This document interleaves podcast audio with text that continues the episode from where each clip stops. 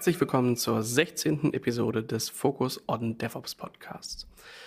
Nachdem wir uns eigentlich in den letzten Folgen immer sehr stark um Infrastruktur und wie kriegt man eigentlich so Plattformen gebaut gekümmert haben, geht es in dieser Episode um ein ganz besonderes, und zwar um das Thema APM, heißt um Application Performance Monitoring, was uns noch einen viel tieferen Blick in das, was eigentlich die Applikationen, die auf unseren schönen Plattformen laufen, ähm, hineinbegibt. Also wo wir sehen können, was passiert da, wie passiert das, warum ist das eigentlich so und da eben auch noch etwas deutlich tiefer ins Thema Monitoring reingehen kann.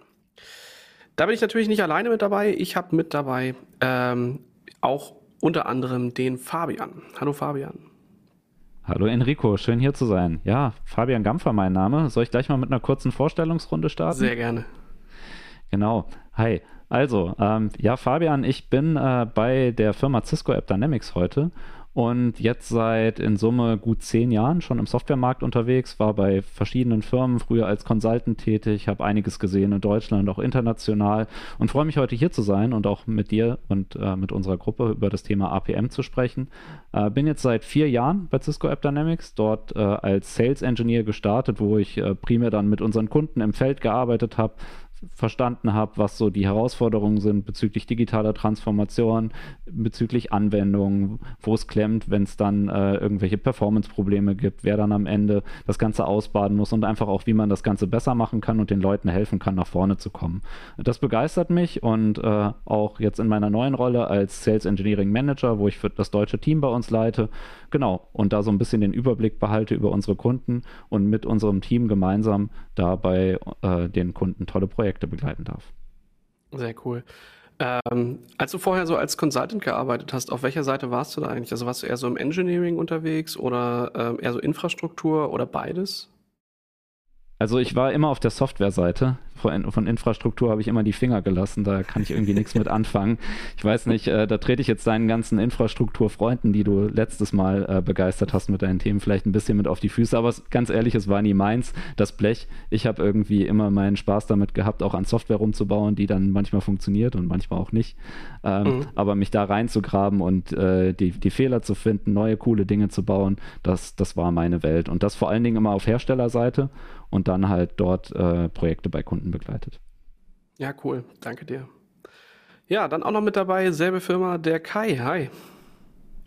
Hi, Enrico. Ja, freut mich hier bei dir, äh, bei euch zu sein. Was machst du so bei AppDynamics?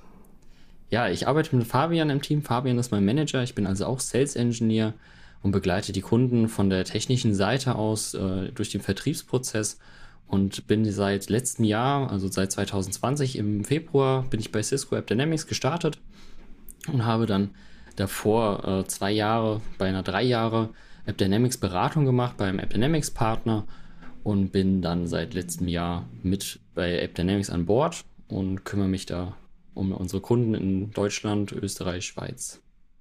Mhm. Cool, danke dir. Ja, und dann, äh, last but not least, ist Felix noch mit an Bord. Grüße in die Runde. Hi, ich bin Arbeitskollege von Enrico, ja, also auch von der SVA. Und ich komme aus der reinen Softwareentwicklung, also auch nicht aus der Infrastruktur, habe zuerst eine Ausbildung als mathematisch-technischer Softwareentwickler gemacht und dann ein Studium abgeschlossen in der angewandten Mathematik und Informatik. Also wirklich sehr, sehr technisch und wissenschaftlich. Ähm, dann kam ich zum Team oder im Team vom Martin Ammerschuber, die Softwareentwicklung. Und bin jetzt Partnermanager für den Themenbereich Application Performance Monitoring.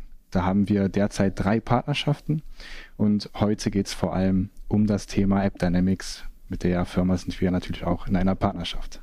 Ja. ja Hi, super. Grüße. Danke dir.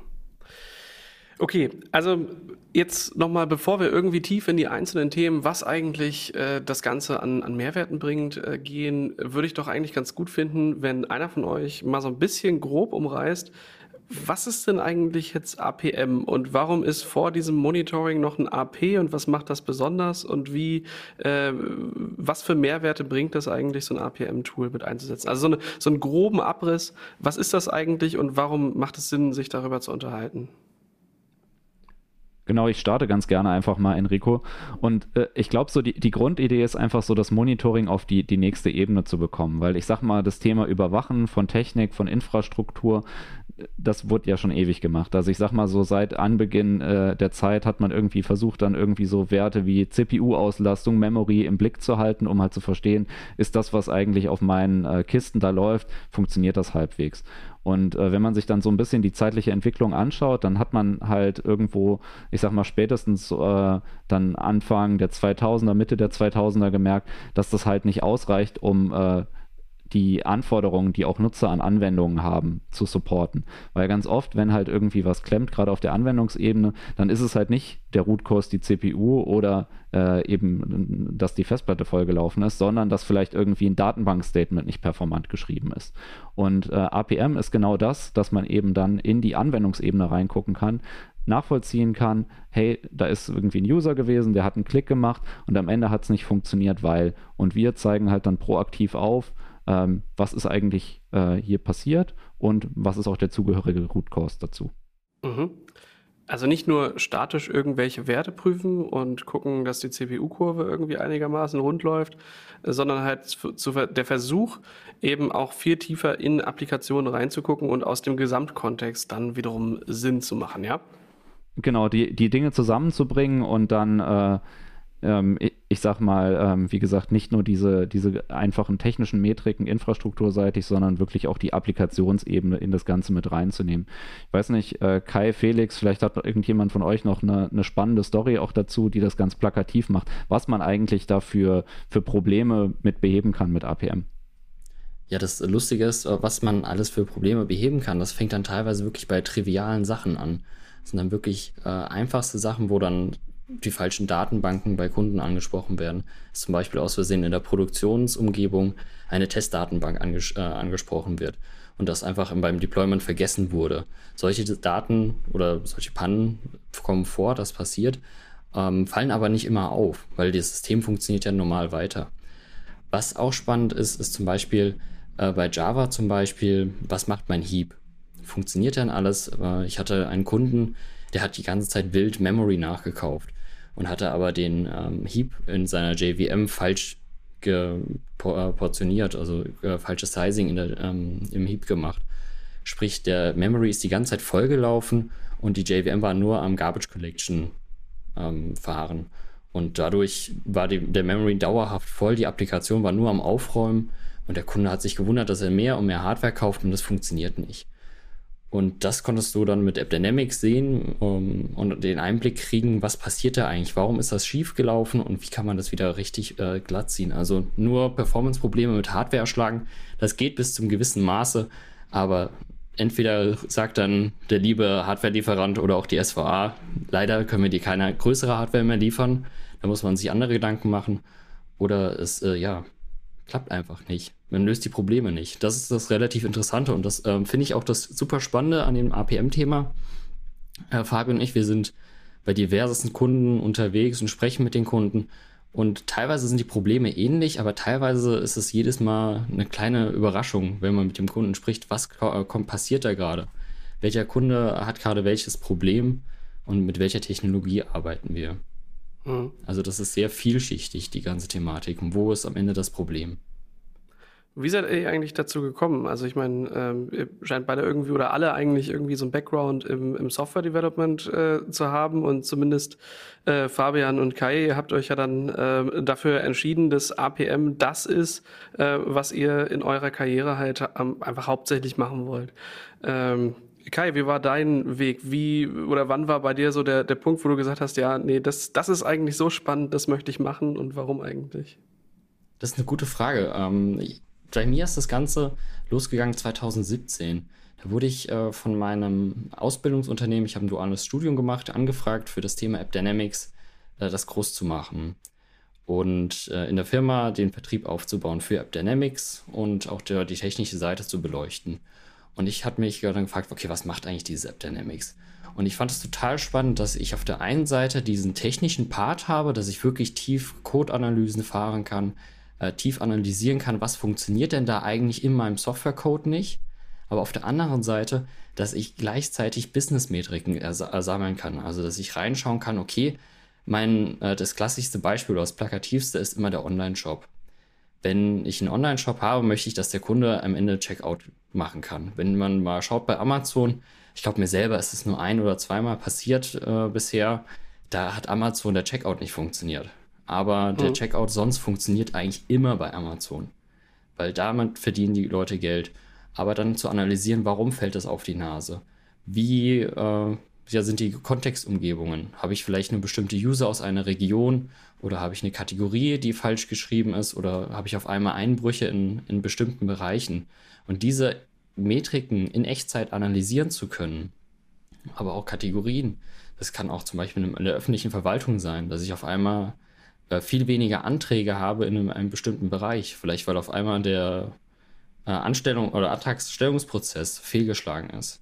Dass ich sowas mhm. analysieren kann und das mit einem vergleichsweise technischen Tool, das hat mich irgendwie sehr dazu bewogen, mich mit APM auseinanderzusetzen und das äh, fand ich sehr spannend. Mhm, verstehe. Fabian, wie war es bei dir? Ja, also bei mir ist es auch so, dass, dass ich eine große Begeisterung habe für das Thema, genauso wie der Kai. Und ich glaube, das kommt bei mir daher, dass ich einfach auch die Zeit vorher, wo ich als Consultant unterwegs habe, einfach ohne APM gelebt habe. Und ich einfach auch diese Schmerzen, die heute bei unseren Kunden sind, das auch einfach live mitbekommen habt. Ich habe dann irgendwie so Entwicklungsprojekte mitgemacht und ich weiß noch, es gab, gab da, da eine Story, da, da hatten wir ähm, dann auch so, so eine Outage am Wochenende, dann wirst du irgendwie Freitagabend angerufen, hier große Katastrophe, 100.000 Nutzer betroffen, der Enterprise Service Bus geht nicht mehr. Ne? Ihr müsst jetzt alle hier in den Wallroom kommen, setzt euch zusammen, äh, dann wird irgendwie noch weltweit, werden alle Experten zusammengezogen und man versucht halt dieses Problem dann zu lösen und am Ende saßen wir halt das ganze Wochenende zusammen äh, um dann irgendwann am Sonntagabend den externen Berater anzurufen oder beziehungsweise e endlich zu erreichen, der das Ding ursprünglich mal implementiert hatte, der war halt längst nicht mehr da. Und letztlich war halt das Problem, hey, irgendwie bei dem Startup von diesem Servicebus, der wurde halt neu gestartet, wird halt von irgendwo ein Skript hergeladen und das lag halt noch auf einem QA-Server, der dekommissioniert wurde irgendwie eine Woche vorher. ne? Und das ist, das ist aber Realität. Das, das ist Realität und genau sowas kann man halt mit APM sehen, weil mit AppDynamics bringen wir dann halt eine Transparenz in diese, diese Geschichten und wir sehen halt, okay, da gibt es irgendwie so ein File-Load und warum taucht jetzt dieser QA-Server da auf?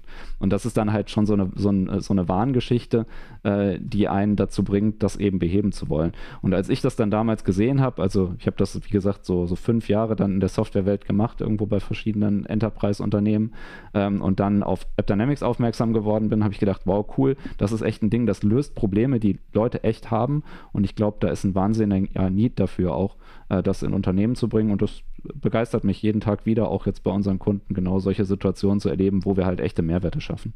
Hm, ja, verstehe. Ich glaube, das ist immer so das Schönste, äh, wenn man halt äh, so, so ein lang äh, oder so ein komplexes Problem halt durch ein Tool irgendwie gelöst bekommen hat, wo vorher halt irgendwie zehn Leute gesagt haben, nein, du bist schuld, nein, du bist schuld, nein, du bist schuld äh, und man dann sagen kann, ja, okay, ähm, ihr seid alle ein bisschen schuld und zwar an den und den Stellen und das hier, das passiert übrigens ganz genau. Das ist schon, äh, schon ein großer Mehrwert und das kann ich mir auch ganz gut als, äh, als sehr befriedigendes äh, Ereignis halt auch vorstellen, ne? dass man halt sagt, okay, man kommt da halt rein, man bringt ein Tool mit, man weiß, äh, das bringt sehr viele Lösungsansätze mit sich äh, und da muss man es eigentlich nur noch implementieren und hat erstmal einen deutlich besseren Blick für das, äh, was da eigentlich vor sich geht. Ähm, Felix, was habt ihr eigentlich im Team gemacht, bevor ihr APM hattet?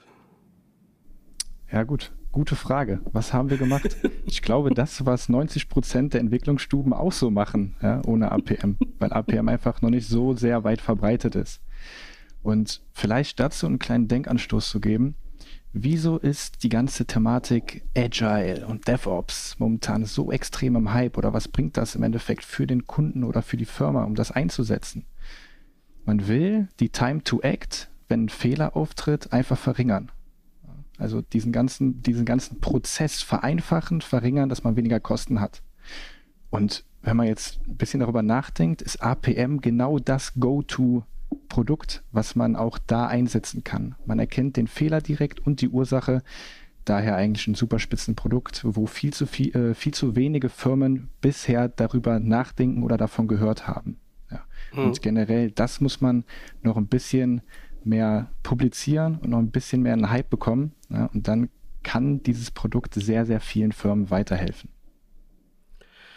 Was ich mich dann immer frage, ist, okay, wir haben jetzt halt ein Tool, das ist überall drin, da sind ganz viele Agenten irgendwo, die sammeln fleißig Daten und von der Datenbank wird hier noch was abgeschnüffelt und das Netzwerk am besten auch mit kontrolliert und die Virtualisierungsplattform und alles, was man da so hat.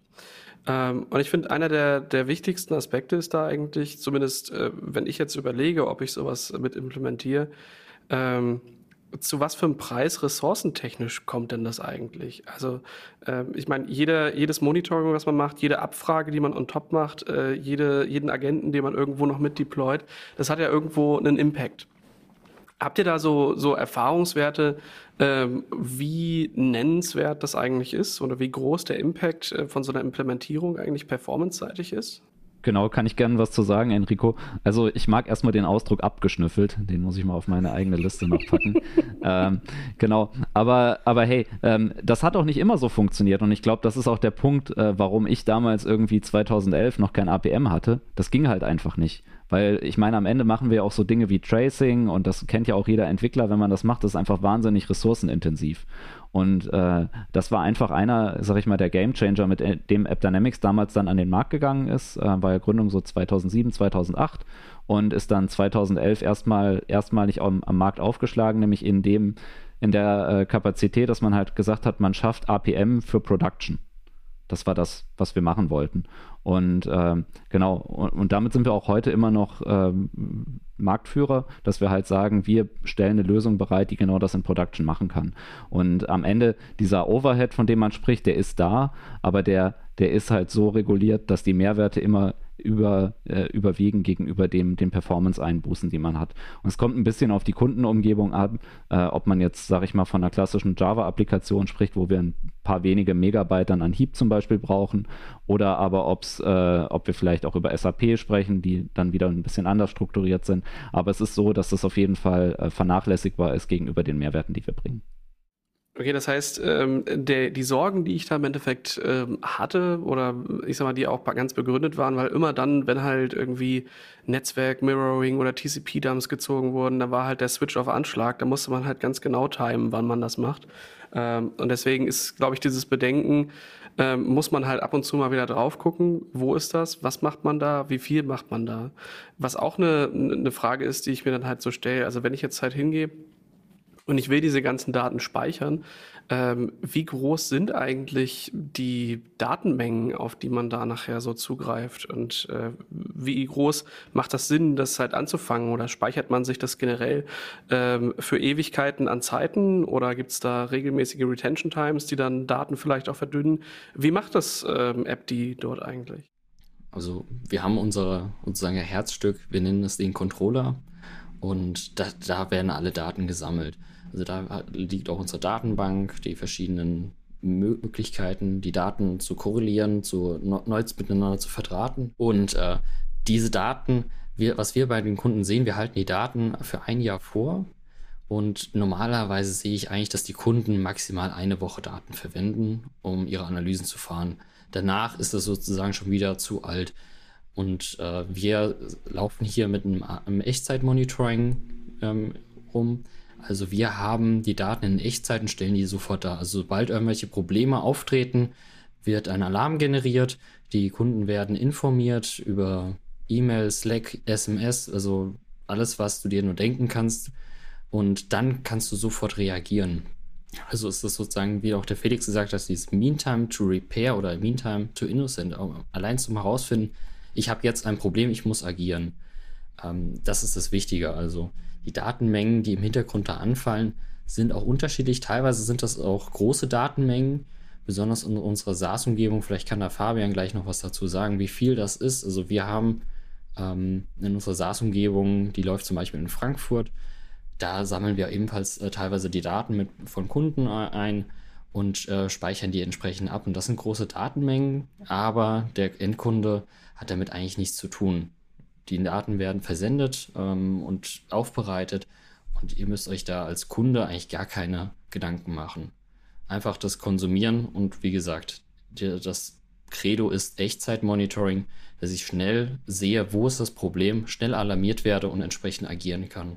Genau, und ich ergänze gerne noch Kai. Also ähm, ich sage immer wieder, wir sind im, im Sinne, in dem Sinne kein Data Warehouse. Ähm, und das ist auch nicht unser Anspruch. Wir machen halt Echtzeitmonitoring und äh, deswegen haben wir halt einige geschickte Maßnahmen, die wir halt dann angehen, um die Daten auch zu verdichten hinten raus. Also wir halten sie ein Jahr vor, aber so, dass es halt irgendwo in einem vernünftigen, in einer vernünftigen Relation zu dem steht, was man damit machen will. Und ich sag mal, wenn das wirklich ein Bedenken ist, wenn Storage knapp ist, auch gerade on-premise, dann ist das sicherlich, wie der Kai sagt, eine, eine gute Variante, weil dann kümmern wir uns da komplett drum als Hersteller und man muss sich wirklich überhaupt keinen Kopf machen. Heißt aber im Endeffekt, ich habe die Wahl. Ähm, also entweder kann ich mir das äh, On-Prem halt hinstellen und dann gucken, äh, dass ich das halt rein für mich so eine Infrastruktur baue. Ähm, oder ich habe dann halt die Möglichkeit, die Daten halt auch rauszuschieben und bei euch in Cloud-Service zu lagern. Genau, wobei man sagen muss, auch fairerweise, gerade wenn man sich die Marktbewegung generell anschaut, äh, geht der Weg schon definitiv Richtung SaaS. Ich meine, das ist, da sind wir auch als APM-Segment nicht alleine. Das ist einfach ein generelles Movement, was auch stattfindet. Denke ich auch. Also das ist ja, äh, ist schon zu beobachten, dass halt viele ähm, jetzt deutlich mehr auch darüber nachdenken, eben in die Cloud zu gehen oder dort Services einfach zu konsumieren. Ist halt einfacher, äh, ist ein geringerer Invest, äh, aber auf der anderen Seite äh, ist zumindest auch bei uns ein sehr, sehr großer Kundenstamm auch noch da, der ähm, eben dann doch noch andere Auflagen hat, ähm, die es eben nicht erlauben, sensitive Daten ähm, entsprechend irgendwo extern zu lagern. Oder ich sag mal, manchmal ist es auch nicht das, ich kann nicht, sondern ich möchte mich vielleicht diesem Prozess auch gar nicht hingeben und mir überlegen, was muss ich denn jetzt eigentlich regulatorisch alles einhalten und abprüfen, äh, um das überhaupt machen zu können. Deswegen finde ich das immer schon nochmal relevant äh, zu unterscheiden, reden wir von einem reinen SaaS-Service oder ist das halt ähm, manchmal auch eine Kombination von beidem, die mir möglich ist, oder äh, kann ich das eben auch komplett ähm, on-prem laufen lassen? Und ich glaube, bei euch habe ich da alle Möglichkeiten, die es da gibt. Ganz genau. Die Frage ist auch immer, was für Daten möchte ich denn sammeln? Und was, was habe ich denn da für Daten? Ähm, da haben wir auch teilweise wirklich mit sensitiven Kundendaten zu tun. Allerdings sammeln wir oder fokussieren uns als AppDynamics oder als äh, APM-Tool, fokussieren wir uns ja auf die technische Seite. Also wie funktioniert das technisch? Wir möchten die technische Performance äh, überwachen. Da haben wir dann von vielen Kunden dann die Bedenken, ja, dann überwacht ihr und meine Mitarbeitenden etc. äh, wie, wie, schnell klickt der jetzt und, äh, und so weiter. Das ist überhaupt gar nicht unser Ziel. Natürlich kann jedes Tool irgendwie in Anführungszeichen missbraucht werden, aber das liegt gar nicht in unserem Fokus. Und wir haben dann auch äh, die ganzen Einstellungen sind immer so eingestellt, dass wir keine personenbezogenen Daten sammeln, einfach aus, die, aus diesen Gründen. Deswegen haben wir aber auch unser Data Center in, in Frankfurt zum Beispiel für unsere deutschen Kunden ähm, und weitere The Thematiken und Sicherheitsmechanismen, greifen hier, sodass damit auch nichts passiert in unserer SaaS, die komplett durchzertifiziert ist.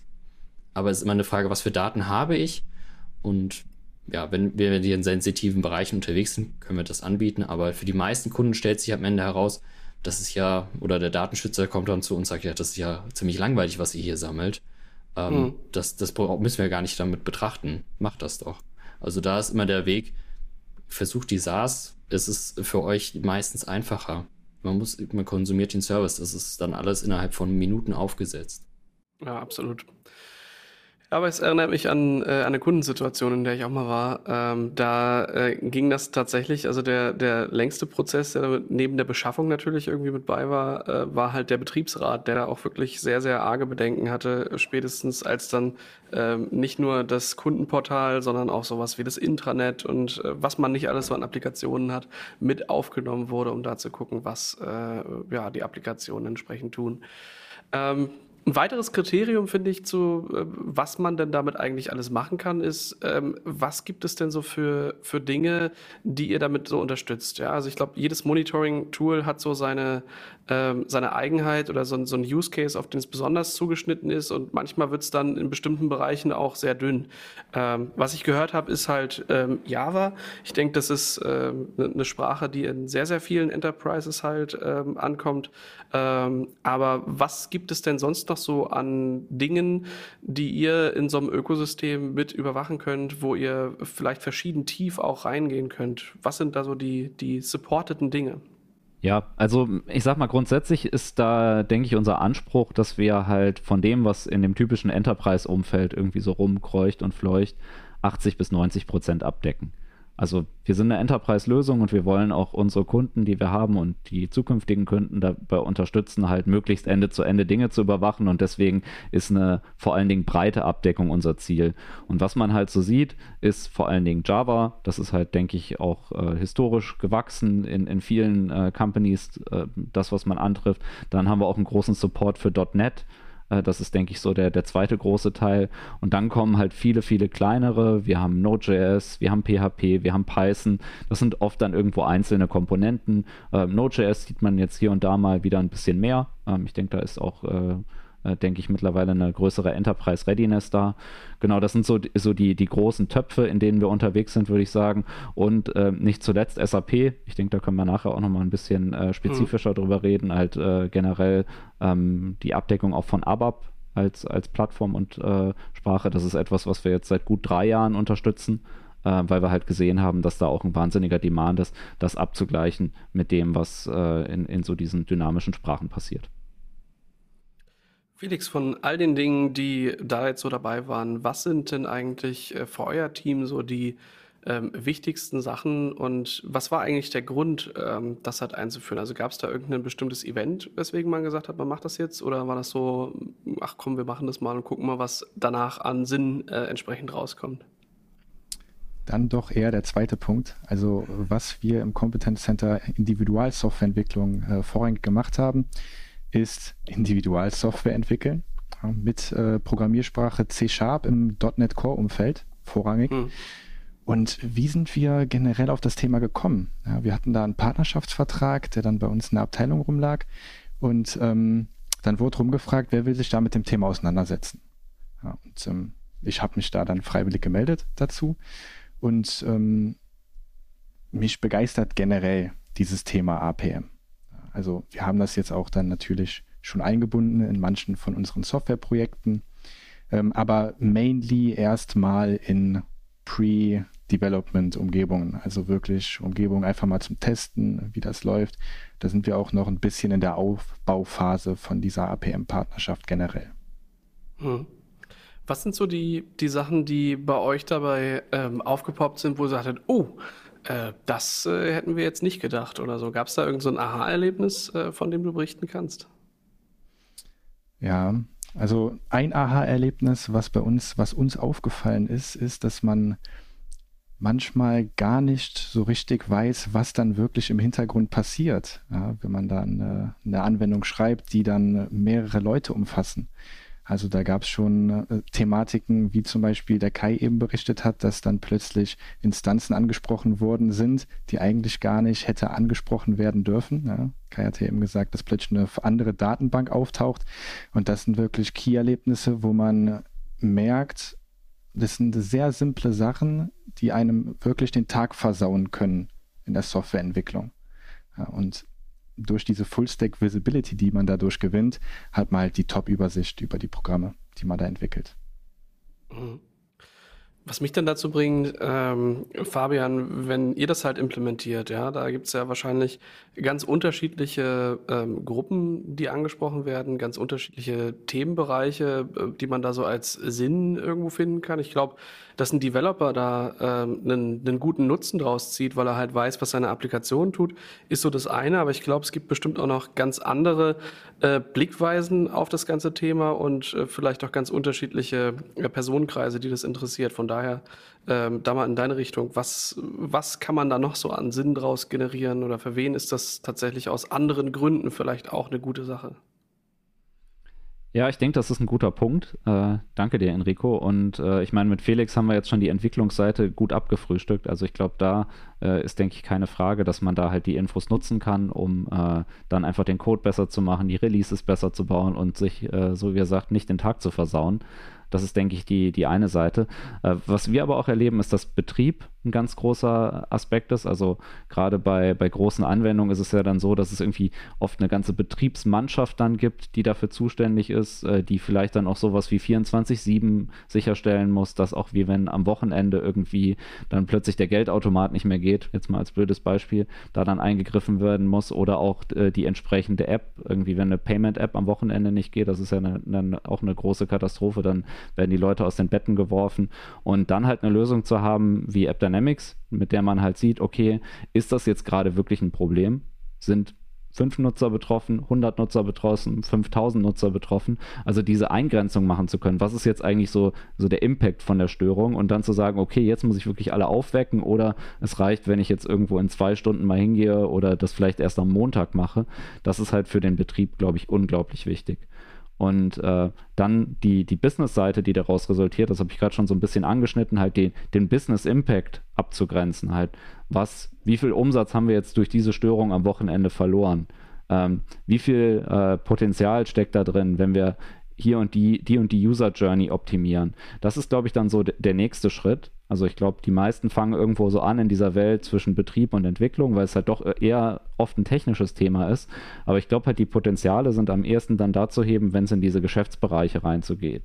Und das ist, glaube ich, auch eins der Themen, wo wir äh, am stärksten unterwegs sind im Markt. Also da bin ich überzeugt hm. davon, mhm. dass wir unseren Kunden da den, den meisten Mehrwert bieten können, weil wir eben genau aufzeigen, hey, ähm, lieber, lieber Kunde, bei dem und dem, äh, bei der und der User Journey, da hast du gerade Optimierungspotenziale. Guck doch mal hier, ähm, wenn, wenn hier und das und das Event auftritt, dann verlierst du Revenue und genau diese Ableitung zu machen, ähm, technische Performance, technische Metriken und das zu vergleichen mit, mit, äh, ja, mit Business Performance, echten äh, Nutzeranzahlen, Revenue, das ist eine unserer großen Stärken und das, was wir jetzt auch äh, ja neuerdings dann äh, ganz englisch unter dem Begriff äh, Business Observability auch vermarkten. Aber es steckt halt auch wirklich was dahinter und ich glaube, diese, diese Reise mit den Kunden anzutreten, das ist eine, eine von den Dingen, die mich auch begeistert und was mir tagtäglich in meinem Job Spaß macht.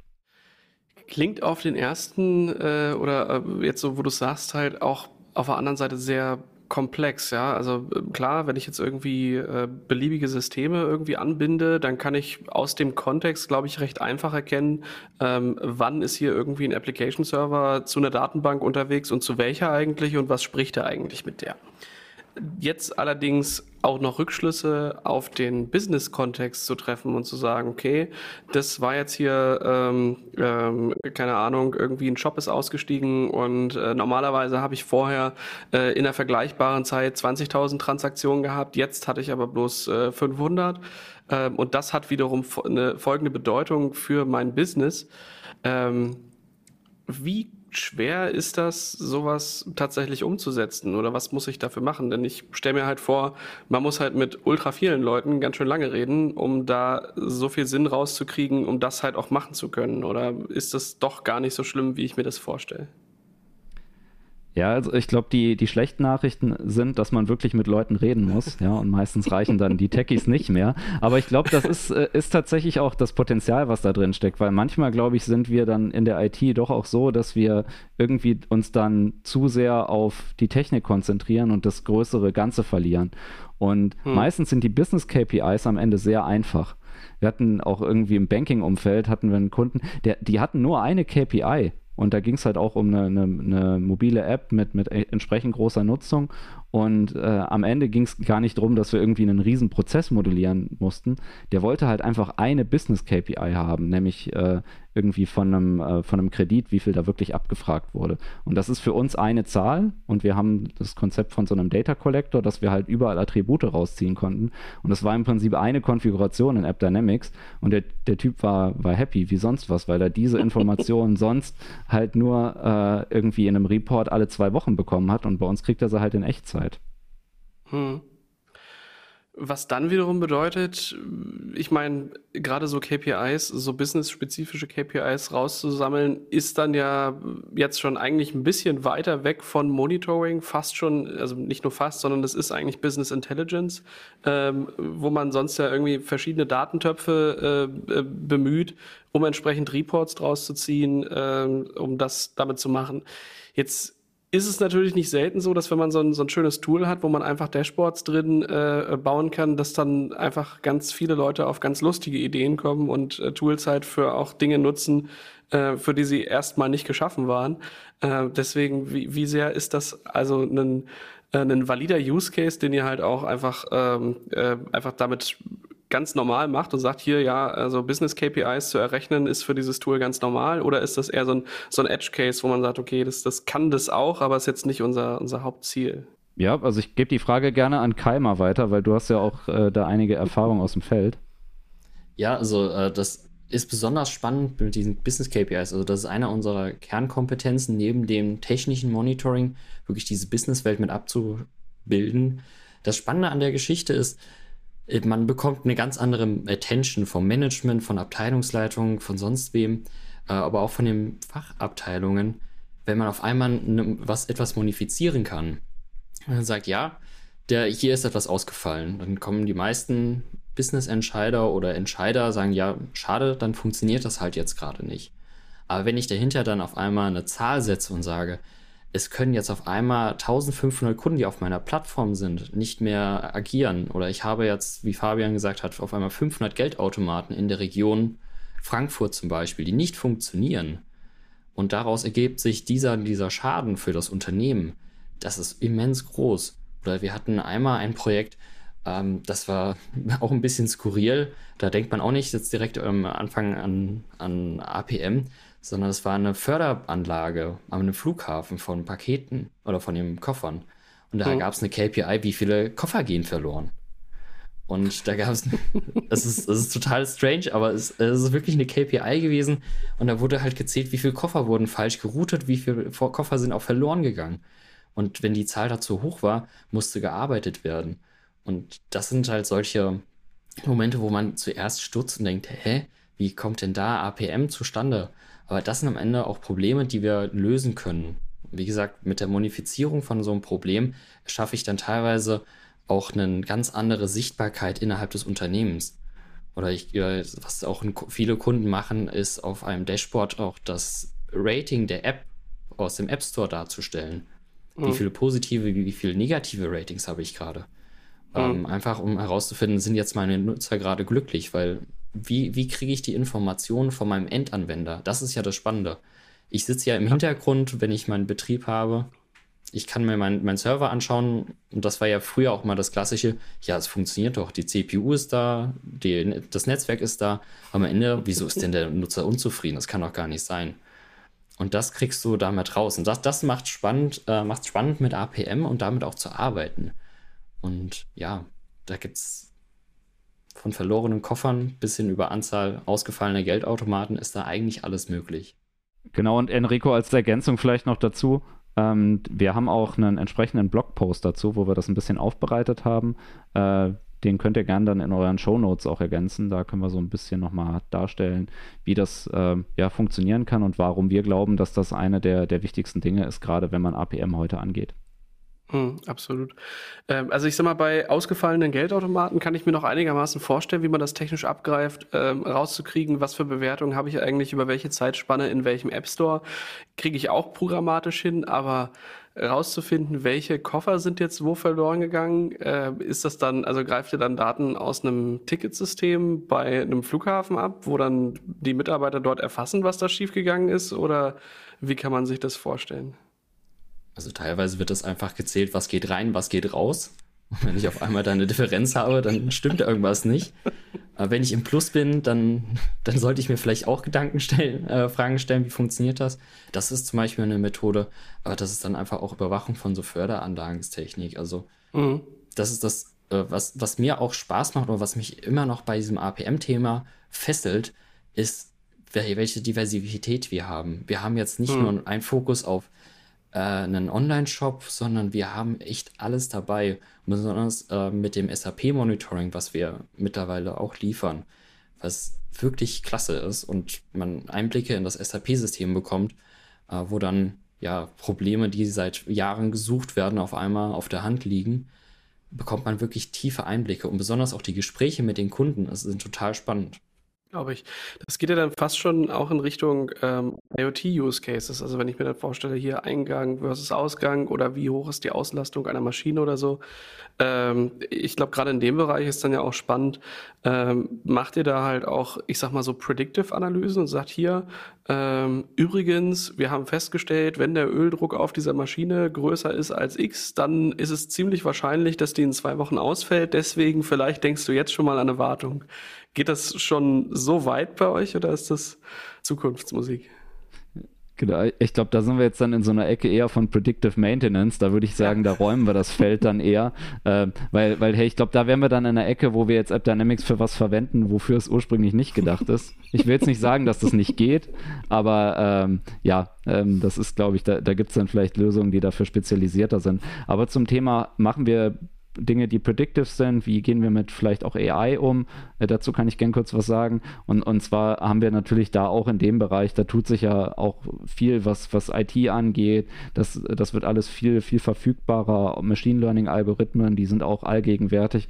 Und da haben wir auch über die letzten Jahre viel in die Plattform eingebaut, dass wir halt mit künstlicher Intelligenz sowas wie Anomalien erkennen, heißt Dinge verhalten sich nicht so wie normal. Also noch so, ich sag mal, das nächste Level von so einer Baseline, wo man einfach nur statistisch die Werte betrachtet, sondern da gibt es ja auch mittlerweile mathematisch ausgefeilte Konzepte äh, zum Thema Anomalieerkennung. Da müssten wir jetzt den Felix vielleicht gleich nochmal zu befragen, äh, wie das so funktioniert mit seinem Mathematiker-Hintergrund. Aber genau, also das sind so Ansätze, Anomalieerkennung, automatische Root Cause-Analyse, dass man so Netze aufmalt und guckt äh, mit äh, so ähm, Stichwort Dimensionality Reduction, dass man damit versucht, auf automatisch den Root Cause zu ermitteln, dass man halt nicht mal mehr diese drei, vier Klicks machen muss in der UI, wie wir das früher gemacht haben, sondern auch diesen Prozess den Nutzer noch ein bisschen mehr guidet. Das ist auch, auch das, was wir zukünftig noch mehr machen wollen.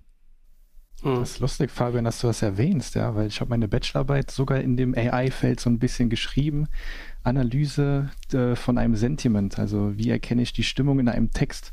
Ja, das hat dann auch mit neuronalen Netzen zu tun, also sehr lustig.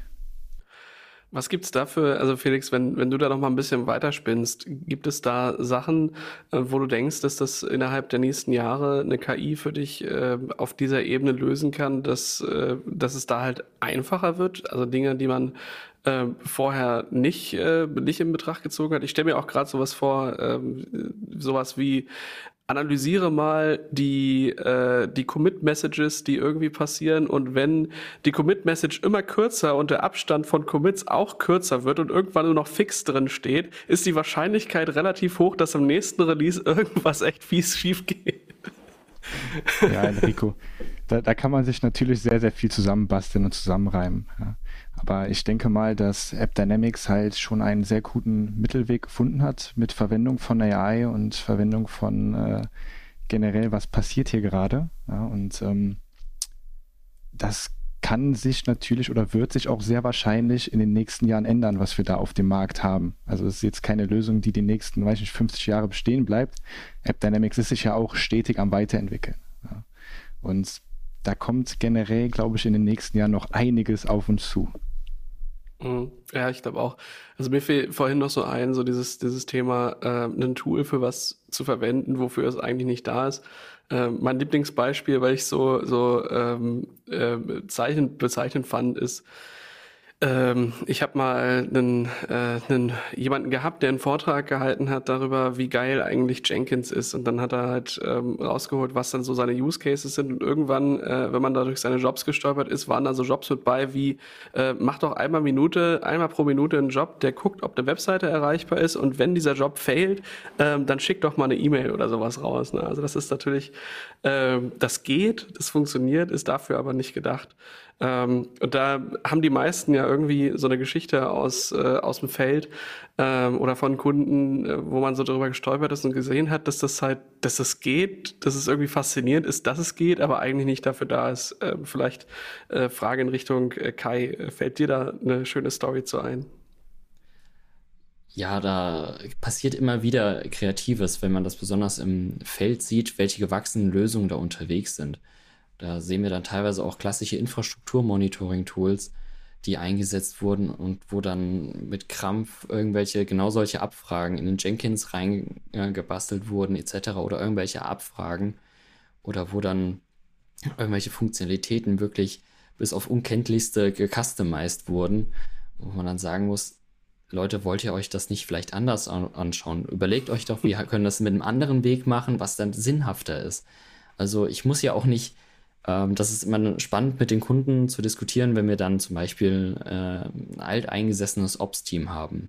Die haben natürlich dann ihr, äh, ihre, ihr, ihr Haustier, das finde ich ist auch immer so ein bisschen bezeichnend wie Pet äh, versus Cattle bei der, der Cloud-Welt. Die haben dann ihr, äh, ihr altes Tool, das sie seit Jahren hegen und pflegen und irgendwelche Skripte schreiben, das auf einmal irgendwelche Shell-Skripte im Hintergrund ausführt und wunderbare Dinge passieren.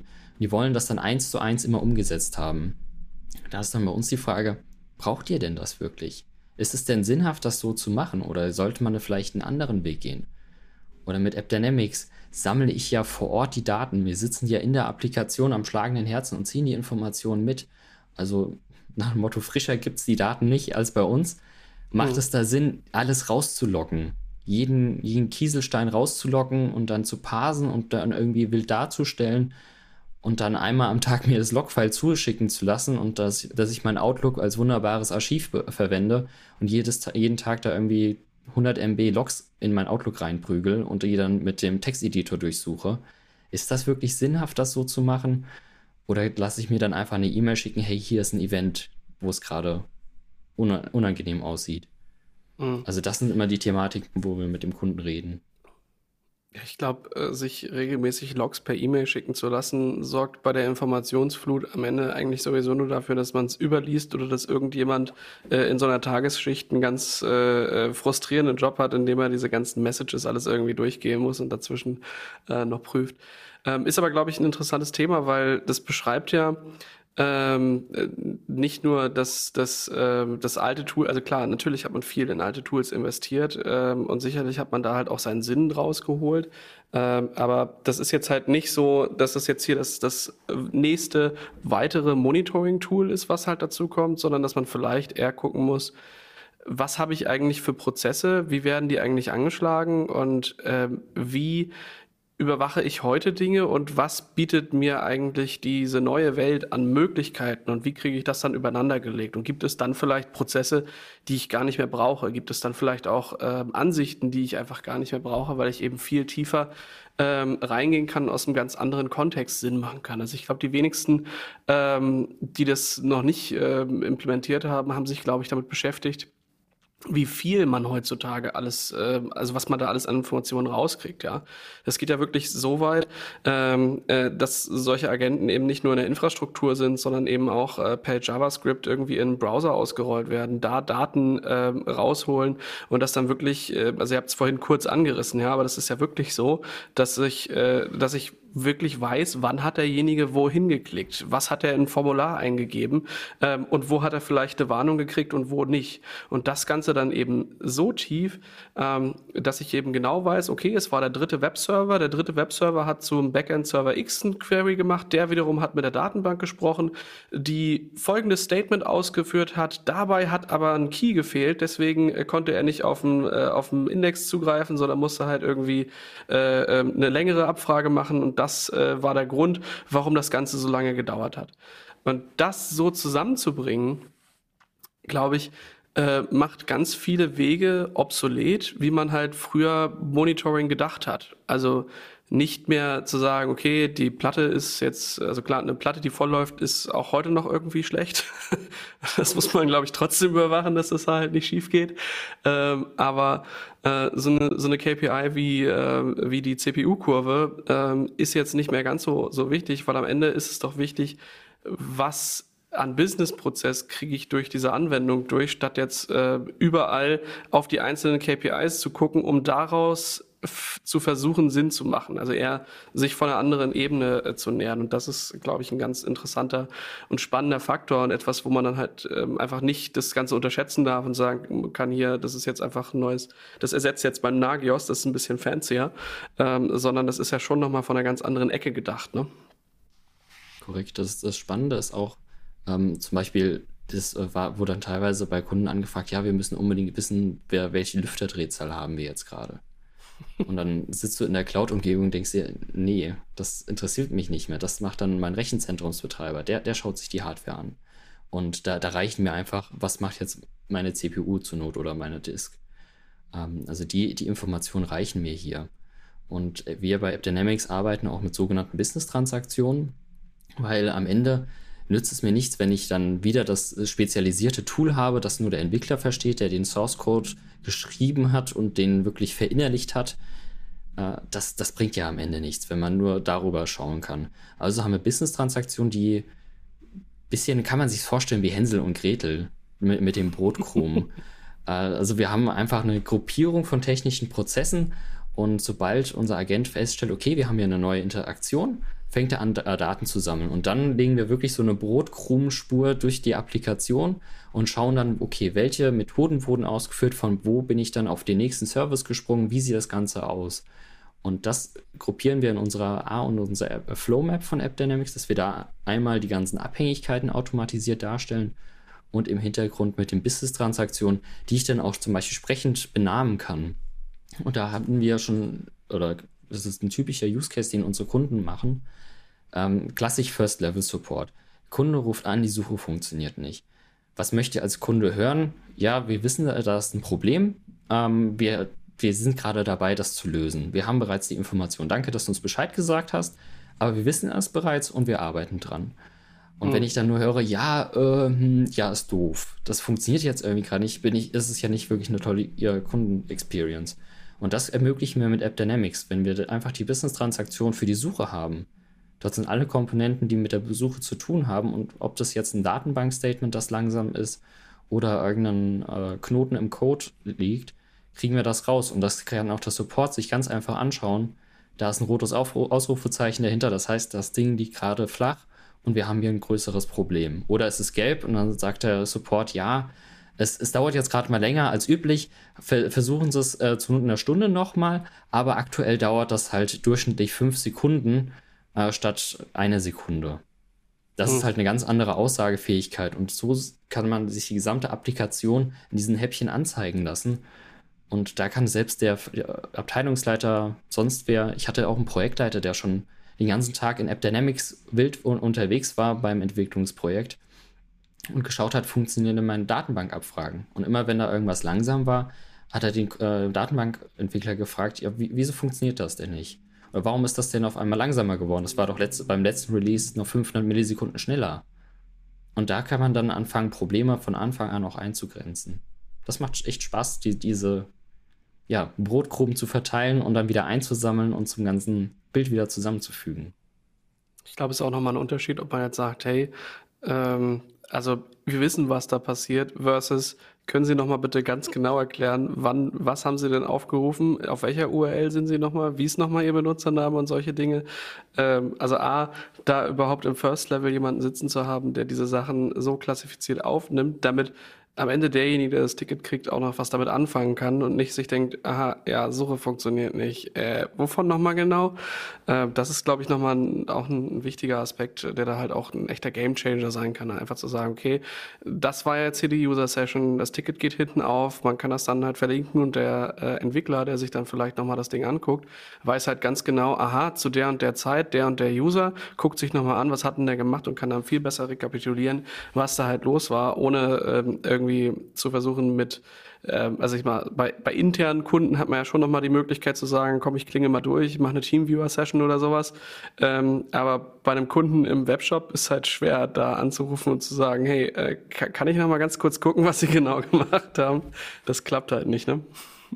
Nee, das, das klappt leider überhaupt nicht. Und das, äh, wenn du, die Frage ist auch, mel wann meldet sich der Benutzer denn auch bei mir? Ich ja. weiß nicht, wie oft du schon bei Amazon angerufen hast, oh, jetzt kann ich aber gerade mal nicht auf äh, den Checkout klicken. Das macht eigentlich keiner. Oder man bekommt wieder mal. Ja, genau, das, die, die, Rückmeldung, wenn sich da einer rückmeldet, ist gut. Äh, oder du hast dann zwei, zwei Tage lang fliegst du im Blindflug durch, der, durch die Gegend und weißt es gar nicht, dass hier gerade ein Problem ist, weil du es nicht dauerhaft testest. Ja. Und äh, das, das ist halt die, die Thematik, wo, es dann auf die Nase fallen kann. Und das ist das Coole, was wir haben mit unseren Data-Kollektoren. Die erleichtern dir da auch das Leben massiv, besonders bei Thema Suche oder ähnlichem. Da wir die Daten sozusagen mitschneiden, die ausgeführt werden, kann man auch das zum Beispiel eingrenzen auf eine Dienststelle. Oder wenn ich sage, ja, SVA in Hamburg hat jetzt gerade Probleme, äh, die Zeiten zu buchen bei meinem internen System. Ja, dann weiß ich wenigstens, okay, vielleicht ist es nur ein Problem mit der einen Niederlassung oder der einen Dienststelle. Oder weil hm. der Kunde jetzt äh, nach irgendwas, keine Ahnung, Autokühler, ich weiß es nicht, irgendeinem Spe äh, Spezialersatzteil gesucht wird, das sonst nie angefragt wird. Und da fällt das auf die Nase, weil irgendwie da am Ende ein um Umlaut drin ist und dann im neuen Release das Umlaute überhaupt gar nicht cool findet da, das, das könnte, könnte mir dann helfen. Und diese Kontextinformation ist genau das Thema, womit der Entwickler dann auch was mitmachen kann. Weil nur mit der Information, ja, tut nicht, oder was steht in der Fehlermeldung, ja, habe ich weggeklickt, das, das hilft keinem. Und da liefern wir echt einen, einen großen Mehrwert, dass man ja bei der Fehlersuche nicht ganz im Dunkeln unterwegs ist. Ja, glaube ich. Was dann noch übrig bleibt, ich meine, wir haben ganz viel über Use Cases so im DevOps-Bereich geredet. Wir haben hier irgendwie Code und wir haben dann äh, Leute, die dann irgendwelche Aktionen auf System machen. Wir können super Kontext irgendwo rausbringen. Ähm, und so zwischendurch äh, mal zumindest bei der Differenzierung, was ihr so alles supportet, habt ihr ja doch angesprochen, dieses SAP. Ähm, seit wann macht ihr das? Warum macht ihr das? Und gibt es da äh, also einen besonderen Grund, warum das da halt auch gebraucht wird? Und was hat das eigentlich noch mit DevOps zu tun? Genau, das sind ja ganz schön viele Fragen. Ich fange mal ich mit der ersten an. Äh, warum machen wir das überhaupt, Enrico? Und ich glaube, die Antwort darauf ist nämlich ganz einfach, weil uns, glaube ich, fast jeder Kunde danach gefragt hat. Und es war halt irgendwie, bevor wir das supportet haben, waren wir überall dann unterwegs und dann hieß es immer, ja, aber da hinten ist immer noch im letzten Schritt das SAP-System angeschlossen. Könnt ihr uns da auch helfen? Und wir haben halt relativ lange dann irgendwie mit Workarounds rumhantiert, irgendwie versucht noch auf der Strecke zu dem System rauszufinden, hey, was passiert da, welche Parameter werden übergeben und warum schlägt der Request fehl. Und am Ende ist das aber nie wirklich befriedigend gewesen für die Kunden, weil am Ende war dann doch irgendwie wieder diese, diese, dieser letzte Teil der Strecke ein Problem. Und deswegen haben wir uns äh, gut vor gut vier, fünf Jahren fast äh, dazu entschlossen, damit anzufangen. Und ähm, ja, das erste Release kam dann vor drei Jahren. Äh, also sind da jetzt auch schon deutlich äh, ein, ein, paar Jahre mit am Markt unterwegs und da eben auch sehr erfolgreich, weil das wirklich auch einer der Teile ist, wo es ähm, ja Schwierigkeiten gibt. Weil du sagst es schon, was hat das eigentlich mit DevOps zu tun? oft ist das halt irgendwie so ein bisschen eine andere Welt, ohne das jetzt irgendwie abwertend zu meinen, aber es ist halt einfach, meistens ist es ein anderes Team, die sitzen woanders und ich glaube, deswegen ist es doch insbesondere DevOps, weil DevOps, da geht es doch darum, irgendwie Teams zusammenzubringen und genau das ist mhm. auch das, was wir da schaffen wollen. Wir wollen halt die, diese Kollaboration ermöglichen, dass dann irgendwie jemand, der sonst Java-Anwendungen schreibt, äh, dann besser mit den äh, Kollegen aus der SAP-Abteilung zusammenarbeiten kann und dass wir halt verstehen, okay, da klickt jemand im Webportal rum und will irgendwie einen Vertrag abrufen, das löst aber einen Request gegen ein äh, System aus, wo ein Custom ABAP-Code geschrieben ist und der fällt irgendwie auf die Nase, weil der irgendwie ein Attribut falsch übergeben bekommt. Und dass man das eben dann halt transparent aufzeigt, dann gibt es eine Lösung, AppDynamics, wo ich diese ganze Kette drin sehe und die können beide damit arbeiten, um das Problem zu fixen. Also das ist da so unser Anspruch und äh, ja, viele begeisterte Kunden mittlerweile. Also nach Möglichkeit dann zu gucken, dass man wirklich alle Komponenten von so einer Infrastruktur abdeckt. Ja, also klar ist für mich natürlich auch nicht ganz neu, ähm, dass halt viele, ähm, gerade die, die Unternehmen, die es halt schon irgendwie länger als die letzten zehn Jahre gibt, ja, die haben halt ähm, riesige Systeme da, ähm, riesige, ähm, ja, datenhaltende Systeme, riesige Data Warehouses, wo dann halt die ähm, die ganze Business-Logik auch abgedeckt wird und dann kommt halt dieses Ding mit der Digitalisierung um die Ecke, kommen neue Anforderungen, dann heißt es ja, hier, ähm, ihr seid eine wundervolle Krankenkasse, aber ähm, jetzt gibt's hier dieses Ding mit der digitalen Patientenakte oder äh, jetzt kommt hier nochmal ein neues Regularium oder jetzt kommt das Marketing und sagt, hey, könnt ihr nicht mal eine App bauen? Und ich glaube, spätestens da, wenn man sich überlegt, okay, wie bauen wir eigentlich ein Backend für eine ähm, App, die auf mobilen Devices läuft, in ABAP oder so. Ich glaube, dass äh, sowas passiert dann halt selten, sondern da sind dann meistens irgendwelche Services drumherum. Und ich glaube, da äh, sehe ich es natürlich auch, dass da halt viel in der Richtung passiert. Und da dann was zu haben, was da auch reingeht, ist schon, äh, kann ich mir schon sehr gut vorstellen, dass es ein guter Mehrwert ist. Genau, und was noch dazu kommt, auch das Thema ABAP SAP wird ein Stück weit agiler. Also ich will jetzt nicht, da auch, dass wir zu sehr auf den Kollegen da rumhacken. Äh, nee, ich meine, die haben auch, äh, auch viel jetzt gemacht. Äh, Gerade das Thema R3, das Release, das gibt es ja quasi ewig gefühlt. Äh, also ungefähr seitdem ich IT mache. Aber jetzt hat man ja mit HANA dieses ganze Thema In-Memory-Datenbank und dann gibt es jetzt da auch Web-Frontends. Und das ist, glaube ich, halt auch ein, ein, cooler Platz, wo wir dann echte Mehrwerte nochmal zeigen können, weil wir verstehen ja Web-Umfelder. Also das Thema, mhm. wir hatten gerade über dieses JavaScript-Monitoring gesprochen und das Coole ist, wenn man jetzt so eine Fiori-Anwendung anschaut, dann können wir halt, ähm, das ist ja am Ende eine Web-Anwendung, unser JavaScript auch wieder reinbringen, da messen und das dann korrelieren mit dem ABAP-Code, der hinten läuft. Und äh, das ist halt was, wo wir dann auch in so einer reine SAP-Welt echt, echt coole Sachen machen können und genau diese Dinge fixen, die vielleicht jetzt so einem äh, SAP-Entwickler noch nicht so ganz so einfach von der Hand gehen, weil das einfach noch nicht so viel Historie ist. Aber wir machen ja schon, was weiß ich, zehn Jahre Monitoring auch von Webanwendungen und bringen das jetzt zusammen mit der, der ABAP-Welt. Macht Sinn, macht Sinn. Was sind denn so die, die Sachen, also wir haben jetzt viel über das gesprochen, was so, was so geht, wie man das macht, äh, was so die Use Cases sind, die normal sind. Ähm, was sind denn so Themen, an denen ihr gerade so brandheiß entwickelt? Gibt es da irgendwas auf der Roadmap oder irgendwas, was halt auch neu in dem Feld ist, was da passiert? Ja, also wir sind immer, immer vorne auch mit dabei, äh, das Produkt weiterzuentwickeln und äh, wenn man sich generell auch so den, den APM-Markt anschaut, ist äh, ein ganz heißes Thema gerade DevSecOps. Also wir bringen jetzt irgendwie diese DevOps-Welt noch mit Security zusammen. Und äh, ja, wir haben seit April jetzt unser erstes Release draußen von äh, dem Thema Secure Application. Und damit sind wir in der Lage, so den nächsten Schritt zu machen, dass wir halt nicht nur technische Performance-Fehler überwachen, sondern eben auch äh, die Security Aspekte beleuchten. Und das heißt vor allen Dingen das Thema Vulnerabilities, also zu prüfen gegen äh, Datenbanken. Gibt es gerade in dem Release, das irgendwo deployed ist äh, von einer Software, irgendwelche Datenbanken, die kompromittiert sind, wo Updates notwendig sind, weil es kritische Lücken gibt. Und aber auch äh, passieren gerade Attacken auf meine Systeme. Und das halt in mhm. Echtzeit äh, mitzubekommen, dann Notifications zu bekommen, die Sachen auch blockieren zu können aktiv. Das ist ein toller Vorteil, den wir dann ausspielen können. Wir sind eh schon Teil von der Applikation und können dann da halt noch diese zusätzlichen Analysen machen.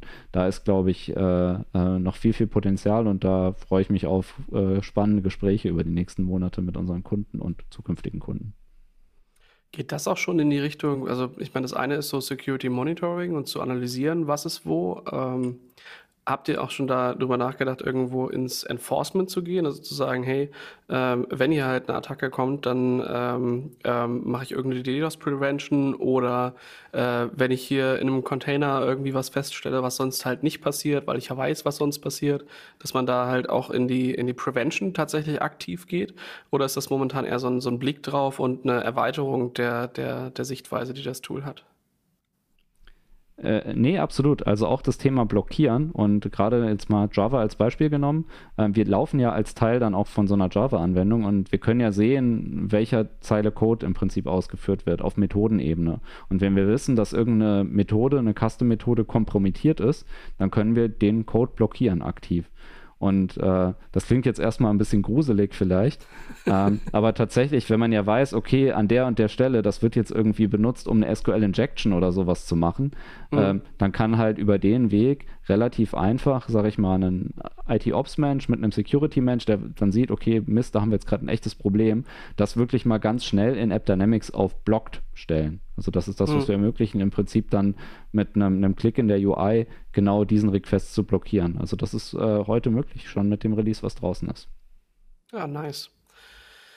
Ja, ist, glaube ich, glaube ich, für viele halt wichtig. Also, ne, ähm, ich meine, je agiler so eine Infrastruktur wird, desto mehr Komponenten sind da drin. Dieses ganze Microservices-Thema macht halt auch nicht ähm, oder sorgt halt auch nicht gerade dafür, dass die Komponenten weniger werden. Ähm, und je mehr Komponenten mit unterschiedlichsten ja, Versionsständen, unterschiedlichen OS-Releases, die ich da vielleicht auch drin habe, wird es halt nicht, nicht mehr einfach, das Ganze halt zu tracken und zu wissen, was ist denn da jetzt eigentlich in meiner Infrastruktur unterwegs. Und ich glaube, da ist das gerade ähm, für die Security Officers dieser Welt ähm, ein sehr wichtiges ähm, Instrument, dann auch wissen zu können, wo sind denn überhaupt ähm, ja, Dinge, Applikationskomponenten, die irgendwo vulnerable sind. Ähm, wo habe ich vielleicht noch eine veraltete Version von OpenSSL? Ne? Das ist ja sonst so eine Sache, die ist, ähm, da schickt man irgendwie einen Admin seiner Wahl dann los und sagt, hier, äh, guck doch mal auf den 10.000 System, wo das überall drauf ist. Dann überlegt er sich was und drei Tage später kriege ich eine Excel-Tapete, wo sowas dann halt drin steht. Ne?